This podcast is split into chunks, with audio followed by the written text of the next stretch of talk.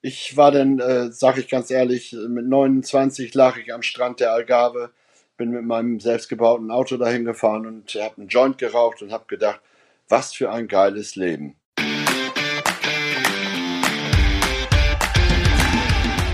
Spitz auf Knopf. Das Interview, wenn das Flutlicht aus ist. Mit Carsten Kulabik. Anruf auf Knopfdruck. Jetzt am Telefon eine lebende Sportreporter-Legende, der Mann, der über sich selbst sagt, alles, was eines Tages von mir bleibt, ist eine Sackgasse am Parkstadion mit dem Untertitel der Meistermacher. Willkommen in Ausgabe 18 von Spitz auf Knopf an den DJ, Lehrer, Taxifahrer, Radiomoderator, Field Reporter und Surfer. Mit anderen Worten, hallo, hallo, lieber Rollo. Ja, hallo, hallo. Ja, wo hast du das, wo hast du das mit der Straße her? Das habe ich natürlich äh, investigativ herausgefunden, unter anderem auf deinem schönen Twitter-Account. Wer den noch nicht kennt, abonniert Rollo auf Twitter. Ja, at hallo unterstrich Rollo. Und wir finden dich überall mit dem Hashtag Hallo Hallo. Wie kam es eigentlich dazu? Ja, das, ich, ich weiß nicht mehr ganz genau, aber das äh, rührte wohl daher, dass äh, Wolf Fuß und ich in Istanbul äh, ein Champions League-Spiel gemacht hatten. Und da spielte ein gewisser Kasim und der hatte ja auch schon, in, ich glaube, in Deutschland gespielt. Und äh, Wolf meinte dann, ja, äh, versuch doch mal Kasim. Und dann äh, habe ich das versucht unten in den Katakomben und äh, äh, rief dann äh, äh, Kasim und dann hörte er es nicht und dann habe ich, glaube ich, Hallo, Hallo, Kasim, Kasim gerufen. Ne? Und so, glaube ich, entstand das, weil er dann stehen blieb, weil er wahrscheinlich völlig perplex war. Wer ruft denn sowas oder ruft denn da? Ja, und äh, da ist das irgendwie, ab da ist das äh, so gewesen. Und als ich Twitter äh, äh zu Twitter überredet wurde, da hatte ich, glaube ich, die ersten paar Wochen ohne Hallo, Hallo gemacht. Und dann kam es irgendwie wieder, dass ich damit wieder angefangen bin. Und das mache ich original jetzt schon seit über sieben Jahren. Jeden Tweet mit Hallo, Hallo zu beginnen. Außer wenn ich antworte, ne? dann habe ich mhm. kein Hallo, Hallo, weil das ja auch keine Begrüßung in dem Sinne ist. Das ist richtig, aber bisher immer dein Markenzeichen und so muss es auf jeden Fall auch bleiben. Ja, Meistermacher ist das äh, Stichwort. Rollo, du weißt, wie man Schalke zum Meister macht. Hat dich denn ja. die einflussreiche Gruppe von Schalkern aus Politik und Wirtschaft schon gefragt, ob du übernimmst, wenn jetzt Rangnick nicht will? Ja, ja, die, da gab es schon Anfragen oder so. Rollo, du musst uns retten. Äh, ich habe ja auch viele Schalker Freunde und äh, habe jetzt schon wieder eine Einladung für diese Woche für den Talk und so. Also die äh, sind mir alles andere als böse und die möchten am liebsten, dass an dem Tag, an dem Wochenende, wo Schalke absteigen könnte, dass ich dann sage, Schalke ist wohl abgestiegen. In, dem, in der festen Überzeugung, dass das ja nicht stimme mhm. und dann äh, Schalke eben noch, doch noch drin bleibt. Ein guter Plan. Wer weiß, äh, wie es noch weitergeht äh, die kommenden Wochen. Rollo, wir leben ja in ungewöhnlichen Zeiten. Wie geht's dir ansonsten? Alles gut, alle gesund? Alles super. Ich achte auf alles. Ich halte mich an alles.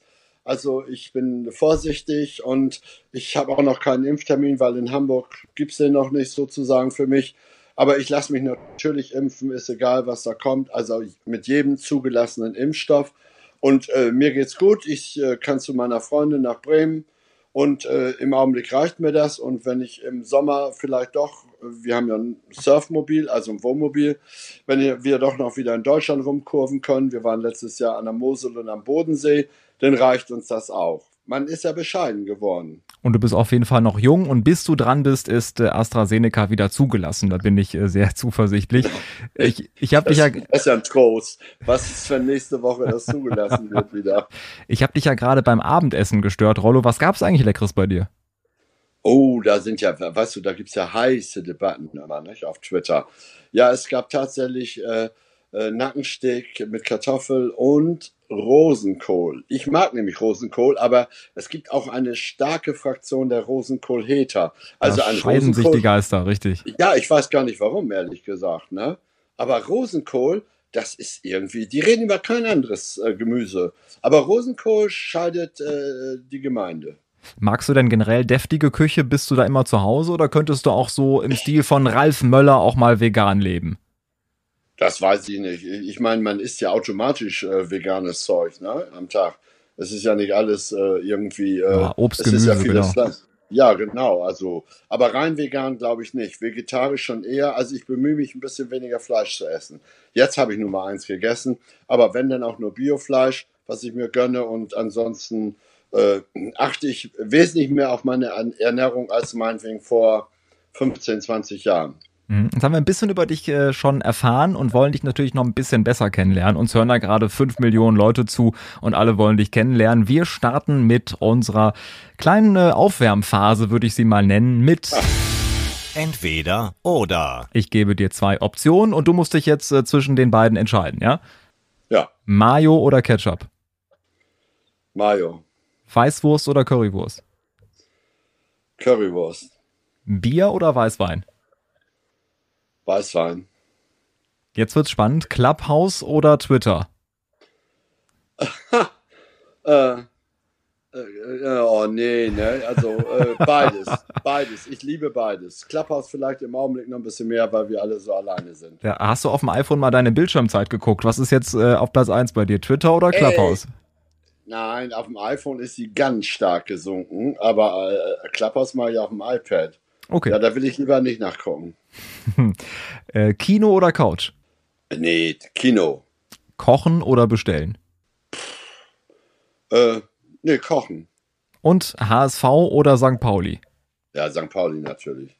Da Natürlich. ich ja, mit, ja, da bin ich ja Mitglied. So ist es.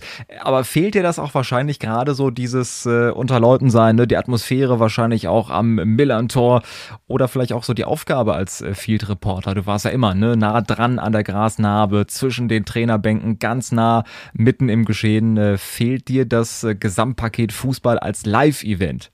Äh, aber nicht als Field Reporter. Das habe ich 25 Jahre gemacht. Da habe ich alles erlebt, und zwar europaweit und zum Teil mit Boxen auch weltweit. Also ähm, das fehlt mir nicht. Das war super und ich bin demütig und freue mich, dass ich das machen durfte bis zum Alter von 68. Also das ist ja unglaublich. Nein, und jetzt äh, Fußball. Ich mache ja noch, äh, schreibe ja noch äh, Kolumnen und habe gestern erst wieder so eine Bier-Fußball-Sache moderiert. Also ähm, das äh, fehlt mir alles nicht. Was natürlich mir fehlt ist, ich habe ehrlich gesagt, also eigentlich habe ich keine Lust, die Geisterspiele anzugucken, Hm. weil das nervt mich irgendwie. Also da immer das Geschrei zu hören und so, es, die Leidenschaft fehlt, äh, die Bratwurst fehlt, es fehlt alles, die Leute fehlen, die Fans. Nee, also ähm, ich gucke das nur noch nebenbei und ähm, leider ziemlich leidenschaftslos. Hast du denn ein Erlebnis, äh, das du nie vergessen wirst? Gibt es da eine Anekdote mit einem Spieler oder mit einem Trainer, irgendwas, was dir auf jeden Fall fest im Gedächtnis geblieben ist? Jetzt äh, mal abgesehen von der äh, Vier-Minuten-Meisterschaft von Schalke. Wie viel Zeit hast du? Unendlich, unendlich ja, für dich. Das, na, äh, nein, das sind so viele Anekdoten oder so. Also mit Schalke, das ist ja nun nochmal, äh, da, ich weiß ja, das war das Finale der Bundesliga schlechthin, das wird es nie wieder geben. Und äh, wenn, wenn ich lange tot bin, äh, dann wird es immer heißen, Rollo, der Meistermacher oder auf Schalke. Äh, die Geschichte wirst du nie wieder los. Ich meine, die will ich auch gar nicht wieder loswerden, weil sie mir auch nicht geschadet hat. Ganz im Gegenteil. Also äh, im Nachhinein, ich stehe dazu, ich habe die Verantwortung übernommen und alles gut. Und dann gibt es natürlich viele Sachen. Also ähm, äh, die erste Anekdote ging ja schon gleich los, als ich im, ich habe im äh, Februar oder März äh, 92 mein allererstes Interview gegeben. Da war ich ja vorher als, oder da war ich als sozusagen freier Praktikant äh, bei Premiere. Habe ich aber bezahlt gekriegt. Und Tom Teunissen vom WDR, der verletzte sich äh, den Knöchel und dann guckte Interimssportchef äh, Jörg Dahlmann in die Runde. Ich hatte einen Sakko an, ein Hemd und ähm, ähm, er, er sagte dann, Rollo, äh, jetzt bist du dran. Drei Stunden vor Spielbeginn. Und ich war Ui. siebenmal auf Klo. Ich war siebenmal. und dann habe ich, dann habe ich, das war natürlich das Erlebnis schlechthin, dann habe ich in der Halbzeitpause mein allererstes Interview im Fernsehen live mit Ottmar Hitzfeld geführt. Damals konnte man das noch in der Halbzeitpause, sowohl mit Spielern als auch mit Trainern. So, und dann im gleichen Jahr hatte ich auch meine erste deutsche Meisterschaft. Frankfurt sollte eigentlich Meister werden. So, dann war noch Dortmund in der Verlosung und Stuttgart. So, und am unwahrscheinlichsten war Stuttgart. Äh, alle fuhren nach Frankfurt, unsere ganze Redaktion oder so, bis auf ein paar, die eben woanders arbeiteten. weil da auch die äh, Abschlussfeier angesetzt war. Ja, und dann äh, war es ja bis vier Minuten Verschluss äh, Stuttgart äh, ohne, äh, ohne Sammer, der vom Platz geflogen war. Ähm, stand 1-1. Äh, Dortmund war zwischenzeitlich Meister, weil es ab, sich abzeichnete, dass Frankfurt verliert. Und dann macht Buchwald dieses sensationelle Kopfballtor. Und dann brachen alle Dämme. Ich hatte eine verkabelte Kamera nur. Ich habe die nie wieder gesehen. Ich habe dann, äh, weil der Platz gestürmt wurde, und ich hatte, äh, ich hatte äh, nur Interviews aus der, entweder aus dem Off oder aus ähm, der Führungskamera, also der Eins von oben. Und, äh, und dann bin ich äh, mit unserem Regisseur, der, also mit unserem Regisseur in äh, Leverkusen, und dann sind wir nach Berlin noch geflogen, sind von da mit dem Leihwagen nach äh, Rostock gefahren, weil da ja die Saisonabschlussfeier war, sind da um halb zwölf aufgetaucht im Keller des äh, Neptun Hotels und mit Schal natürlich, ne? Wer wird deutscher Meister und so weiter. Klar. Und die waren alle pikiert, dass ausgerechnet ich, ne? Also in meiner Premiere ausgerechnet Rollo macht da mit, mit äh, Jörg Dahlmann macht da den Meister in, in, in Leverkusen. Ne? Das haben sie, glaube ich, irgendwie äh, bis heute nicht verwunden. Das war ja schon die erste Anekdote. Wollte ich gerade sagen. Im und so ging es erstmal los. Ne? Das war das erste Jahr direkt, äh, das erste Interview mit Ottmar Hitzfeld. Also Respekt für diesen Einstieg. Bist du denn auch sonst mal mit äh, Trainern auch mal aneinander geraten? Ich vermute mal, mit Ottmar Hitzfeld äh, wäre das wahrscheinlich nicht passiert. Aber gab es mal diese hitzigen Momente, wo du auch mal äh, Kontra gegeben hast? Oder ähm, ist das nicht passiert? Äh, wenn, doch, wenn man mich gefragt hatte direkt, wie ich das sehe, ja. dann habe ich auch Kontra gegeben. Also als Gegenfrage. Also ein, ein, nee, als, nee, äh, als, äh, nee, Gegenfragen habe ich ja nicht gestellt. Ich beantworte die erst. Also, aber die, äh, Hübsch Davids hat mal eine Gegenfrage gestellt. Da endete ein Spiel äh, jeweils HSV äh, Wolfsburg oder Wolfsburg HSV mit jeweils zwei Platzverweisen. Ich glaube, es ging auch unentschieden aus. Und dann ging es um die Platzverweise, um die äh, rot, gelb-roten und roten Karten. Und dann äh, fing Hüb Stevens an, oh, ich, finde, ich finde die alle unberechtigt oder so, ne, mit seinem holländischen. Mhm. Äh, und dann sage ich, ja, wir können uns das ja mal angucken. Ne? Und dann sagte ich, ja, aber ich finde die, äh, das ist doch völlig ganz klar und so weiter, dass es da auch die, den Platzverweis geben kann. Da sagt er, nee, äh, äh, wieso, äh, wieso, äh, ich sehe das anders, ne? Wie kommst du darauf, dass es den Platzverweis gibt und so? Da sage ich, ja, ist ja schön und gut. Ähm, äh, Sie können das so sehen, ich sehe das so. Wir leben in einer Demokratie und da kann jeder sagen, was er will. So, oder was er denkt. Ja, und später war ich mit Hüb Stevens mal bei Lanz nach der Karriere. Und äh, spätestens da haben wir uns wieder vertragen, weil da war ja auch, er war ja auch bei der Schalker Meisterschaft, der vier Minuten Meisterschaft Richtig. dabei. Und Stevens ist ein eindrucksvoller Trainer mit einer eindrucksvollen Geschichte. Und wir waren beste Freunde. Ich habe sogar seine Telefonnummer von Mallorca. So. Ja, guck. Und ist doch auf jeden Fall versöhnlich. Ich meine, diese hitzigen Momente, klar, in dem Moment Adrenalin, ne, deine Mannschaft äh, verliert ja, oder, oder kriegt einen Elfmeter unberechtigt. Klar, gehen natürlich dann die Emotionen hoch. Aber ich, glaube, so als Reporter ist sicherlich äh, dieses, ne, wo du mal konfrontiert wirst, wo du mal einen hitzigen Trainer hast, das sind doch die Momente, für die man diesen Job macht, ne? Nicht diese 0815 weichgespülten Interviews. Ich, ver ich versöhne mich ja sowieso. Also ich, äh, mit, mit mir kann man sich gut streiten, aber ich muss mich eine Stunde später eigentlich schon wieder vertragen. Also ich bin ein harmoniebedürftiger Mensch. Also, aber es gibt, es gab so viele Momente. Ne? Ich äh, will ja auch noch ein Buch schreiben irgendwie dieses Jahr.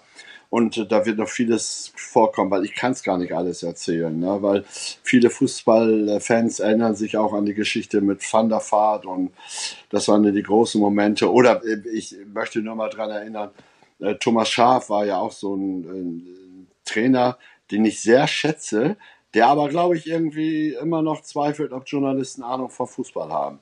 Und da habe hm. ich immer schon geguckt, ne, wenn er auf mich zukam, so 40 Meter vorher. Ne, na, wie guckt er denn? Wie ist er denn drauf? Wie ist er heute drauf? Und dann habe ich, ja, und dann habe ich immer gedacht, hm, äh, dann habe ich die Fragen immer, die erste Frage war dann immer, äh, möglichst was Positives und das charmant. Also so ein bisschen um die Ecke.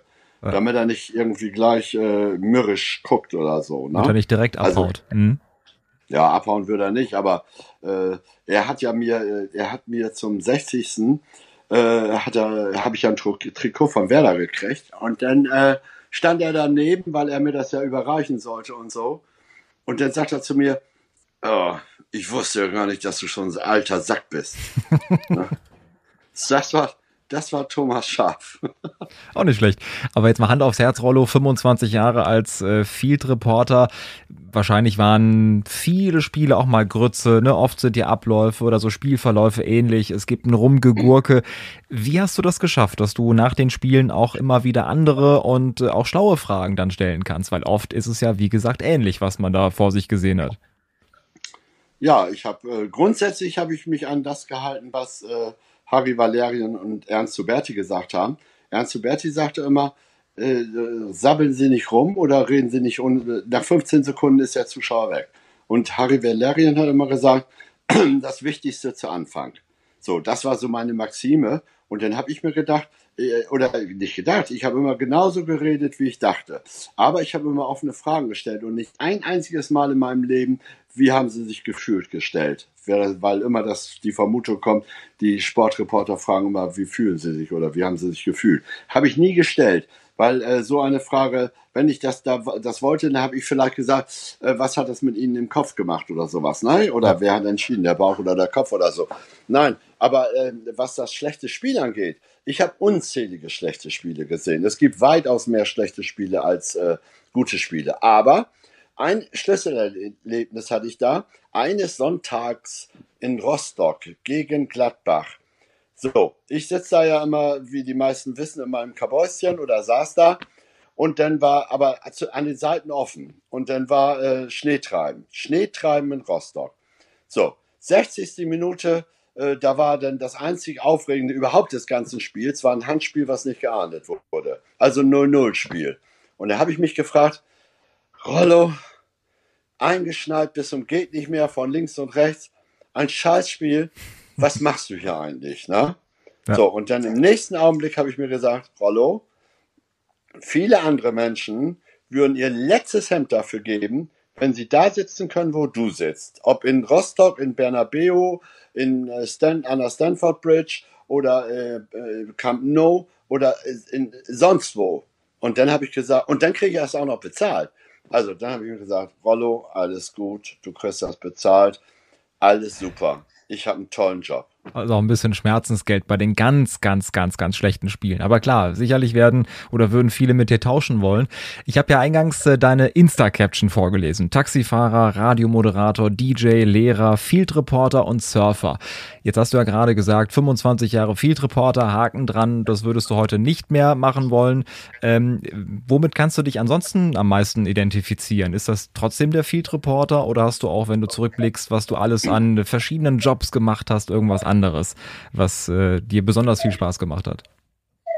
Ja, also Field Reporter würde ich vielleicht nochmal so äh, als Gedächtnisdings machen. Ich habe ja auch jahrelang Diskothek gemacht und dann habe ich äh, 30 Jahre später nochmal äh, Diskothek bei Meta gemacht, so einen Abend, ne? so als, als äh, Reminiscence an goldene Zeiten oder so. Ja. Nein, ich, ich fand grundsätzlich jeden Job, den ich gemacht habe. Und ob ich als Kurierfahrer gearbeitet habe, hinter der Theke oder als DJ oder als Taxifahrer, ich habe jeden äh, Job äh, äh, geliebt und gerne gemacht und auch hundertprozentig gemacht. Denn nur wenn du den magst, wenn du dahinter stehst, dann äh, schaffst du das auch. Aber ich muss hinter jedem Job auch dahinter stehen. Das heißt, ähm, äh, ich würde nicht irgendwas machen. Wenn mich jemand gefragt hätte, ob ich bei der Bildzeitung schreiben würde, würde ich nicht machen.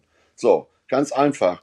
Und man kann mich auch da nicht mit Geld locken. Ne? Also äh, für mich zählen Haltung und ob es meine Werte abdeckt, äh, ob ich damit leben kann.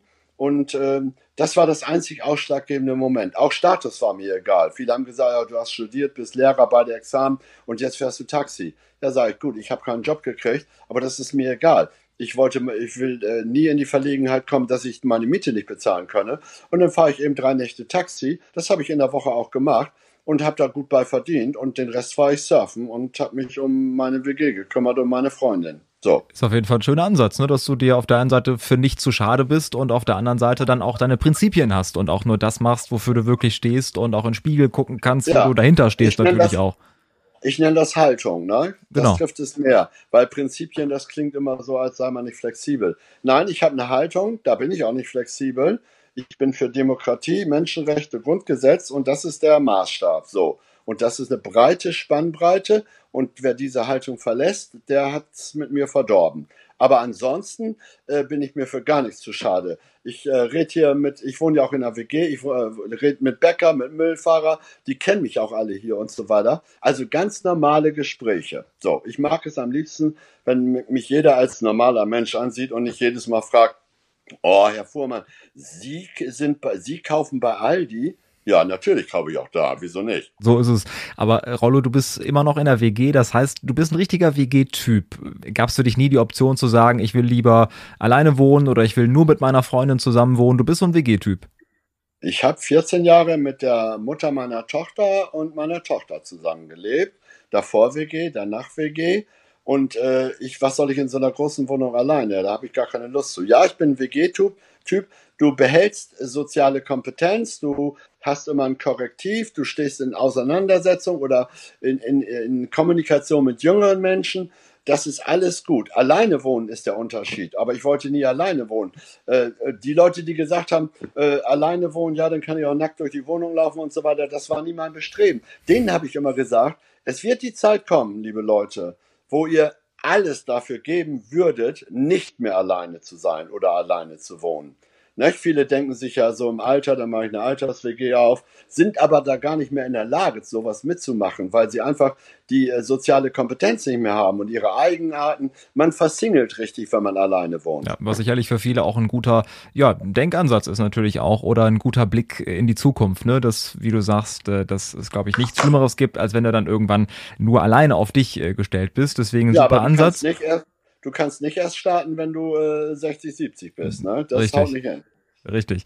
Ähm, du hast ja ganz viele Jobs gemacht, wir hatten es gerade gesagt, jetzt äh, auch neben dem Journalismus. Ich frage hier immer im Podcast gerne, wer so das Vorbild ist. Jetzt gibt es bei dir sicherlich nicht nur Vorbilder im Journalismus. Äh, Gab es Menschen, die dich da besonders geprägt haben auf deinem Weg, äh, warum du auch heute so bist, wie du bist?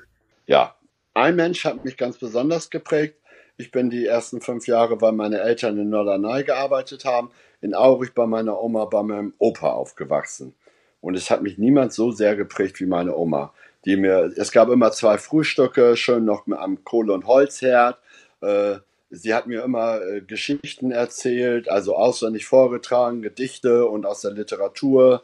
Und äh, sie hat mich aus dem Krankenhaus gerettet, wo ich da fast abgekratzt wäre, weil, die, weil ich Zuck bekommen, bekommen habe im Alter von anderthalb, wo ich eine Lungenentzündung hatte.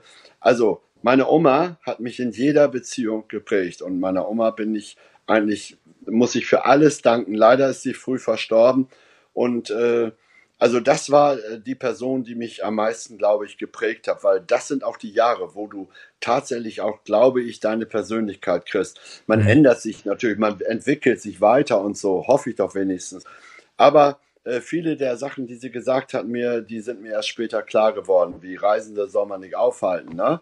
Also, oder wer nicht will, der hat schon. Also loslassen können zum Beispiel, was viele Menschen nicht können, ihr ganzes Leben lang nicht. Das habe ich gelernt. Ne? Aber wo ein Ende ist, ist auch ein Anfang. Und das Zweite, also einmal ein Mensch, das war meine Oma. Und das Zweite ist die Musik.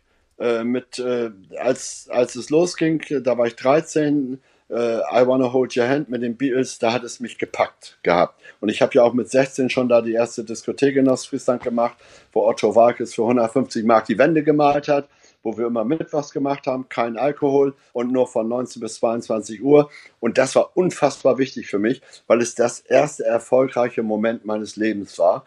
Äh, nachdem ich äh, gesagt habe, also die Welt meiner Eltern ist nicht meine Welt. Ich hatte dann auch später lange Haare und sowas alles. Aber das, die Musik, äh, und meine Oma. Das sind die beiden zentralen Punkte gewesen. Das sind auf jeden Fall sehr, sehr schöne Erinnerungen und äh, auch nochmal so ein Blick natürlich zurück. Und ich glaube, es ist immer schön, wenn man sich selber nochmal reflektiert und überlegt, warum bin ich eigentlich so geworden und wer hat mich zu dem gemacht, der ich heute bin. Was war eigentlich so dein, dein Kindheitstraum? Was wolltest du da beruflich machen? Weißt du das noch? Ey, nee, äh, ich wollte eigentlich gar nichts machen. Äh, ich kann dir das auch sagen, ich habe Deutsch und Geografie studiert, weil ich die Fächer so gut fand, ohne dass ich da äh, wusste, dass äh, da am Ende Lehrer steht oder Magister. Ich habe mich dann für Lehrer entschieden, einfach weil ich einen Abschluss haben wollte und beide Examen machen wollte. Aber äh, meine Maxime war schon mit 16, was ich dir sagte, mit der Musik mhm. und mit dem, diesen Muff von tausend Jahren äh, loswerden. Und äh, äh, das war damals eine Auseinandersetzung zwischen großen Teilen der Jugend und der, äh, der Wirtschaftswundergeneration. Und weißt, weißt du was? Ich wollte eigentlich nur, ich wollte leben, ich wollte so leben, gut leben, äh, dass ich damit gut auskommen kann, aber nicht über Leichen gehen. Und äh, ich sage den jungen Leuten immer, ich weiß, heute sind die Zeiten viel, viel schwieriger und ihr steht so unter Druck.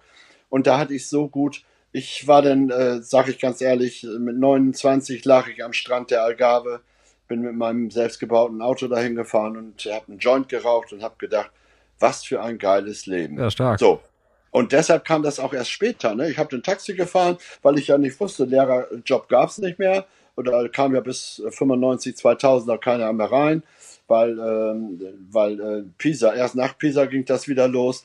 Und äh, dann äh, habe ich mir gesagt, so, ich äh, kann meine Miete zahlen mit dem Taxifahren und so weiter.